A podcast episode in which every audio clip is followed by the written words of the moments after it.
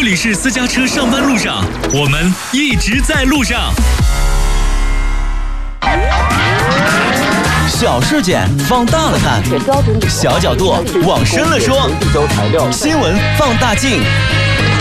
二零一八年对于电竞行业来说是一个开花结果的一年，相信大家多多少少也有所耳闻。继中国电竞国家代表队在雅加达亚运会上夺得表演赛冠军之后，十一月初，IG 电子竞技俱乐部获得二零一八英雄联盟全球总决赛的总冠军。中国电竞努力了八年，真正的登上了世界之巅。现在电竞队伍的各种动作和赛况时常会上热搜头条。嗯，电竞的知晓度和影响力像病毒一样疯狂的传播还有提升。中国的电竞战队今年的战绩可谓赫赫，击败了所有国外战队，获得了无数点赞。而回到我们身边，广西电竞虽然起步晚，但是发展势头也不容小觑。曾经在二零一六年的 NESO 全国电子竞技公开赛当中，广西的电竞战队。就以英雄联盟项目冠军、炉石传说项目冠军的好成绩，拿下了当年电竞最强省的荣誉称号。嗯，而在今年十一月结束的二零一八年全国电子竞技公开赛广西赛区的比赛当中，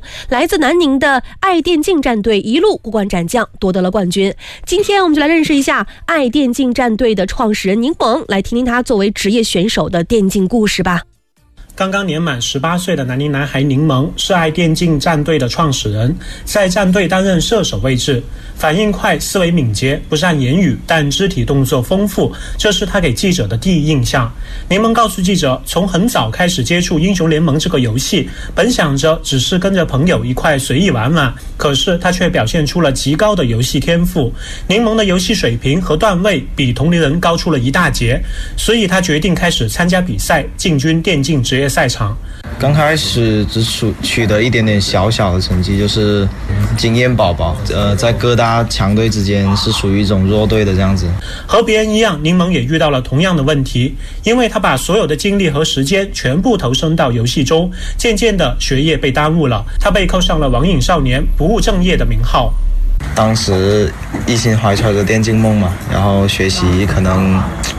不太能兼顾，然后又想着要打游戏。然后就休学了。这样的困惑在很多中学家庭中并不少见。不少父母单纯的认为电子竞技就是网络游戏，认为孩子是因为沉迷网游而耽误学习，甚至会把孩子送到专业的网瘾治疗中心治疗。我爸妈是挺不支持的，但是我我有个哥，亲哥就特别支持我，就是说让我不要后悔就行。哥哥的支持成为了柠檬的动力和指明灯。二零一七年的一个偶然机会，听闻广西物资学校开办了电竞专业，抱着一个电竞人的梦，柠檬报了名，并如愿录取。电子竞技走进课堂，广西物资学校电竞专业的莫教练解释说，电子竞技不是职业打游戏，电子竞技专业的毕业生可以从事电竞职业选手、视频制作、赛事承办、活动策划、主持和主播等工作。一部分同学是走职业化的，有一部分同学呢是网色化，或者是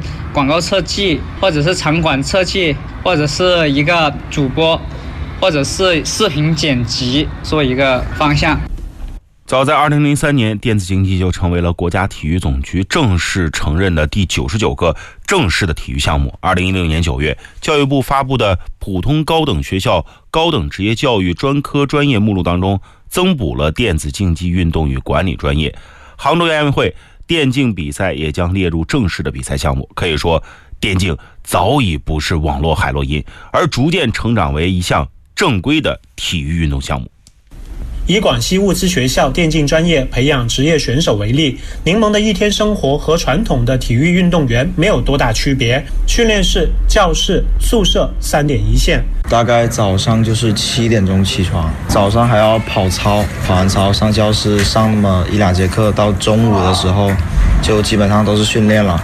然后到下午，我们呢。几个人是有比赛任务的，也要在机房集训。只要晚上训练到九点钟就回宿舍洗澡啊、睡觉啊，然后就一天就这样子。嗯，根据每个学生的个人条件，分到红、黑、蓝不同的特训班，规定每个特训班学生的学习、生活和训练计划，最终培养出优秀的学生，并往职业俱乐部输送。就单从职业选手这个层面来说的话，我们会根据他的。啊心理状态水平的提升，或者一些细节东西开始抓起，让他们能尽快的达到一个跟职业选手的标准场次上差不多吧。现在目前的话，也也有几个同学是非常接近的这样的一个水平，也达到了一个国内的一个青训俱乐部的试训的标准。整个二零一八年至今，爱电竞一共参加了大大小小十几场比赛，获得了许多奖项。其中最有分量的就是二零一八年全国电子竞技公开赛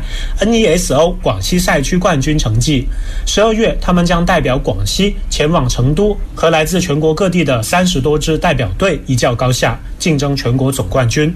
父母差不多是第一个知道这些成绩的，然后因为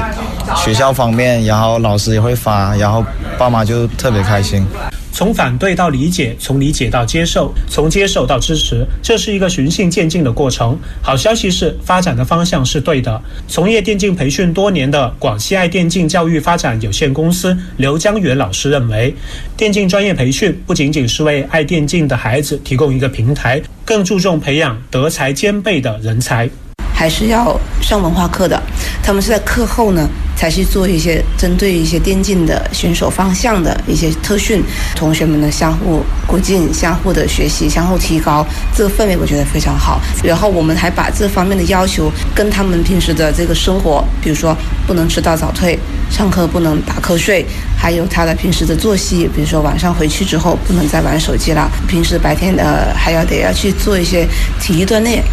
结合起来，要求其实是更高的。电竞业已经被视为体育产业的细分市场。嗯，根据预计，二零一四至二零一九年全国电子竞技产业市场规模复合增长率将高达百分之四十点七。电竞已经搭上了高铁，正急速发展。选手解说、管理层、媒体宣传、赛事组织策划，作为新兴崛起的年轻化行业，电子竞技已经得到了大众的认可。但是，我们也必须正视，作为活跃群体数量庞大的互联网电子竞技游戏。稍有不慎便会产生负面影响，所以希望相关部门尽快建立规范这个行业，使它能够以良性发展的机制标准，更科学合法的约束管理好这个行业。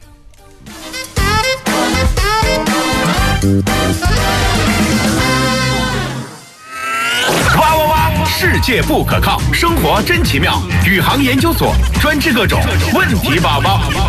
宇航研究所。宇航大夫，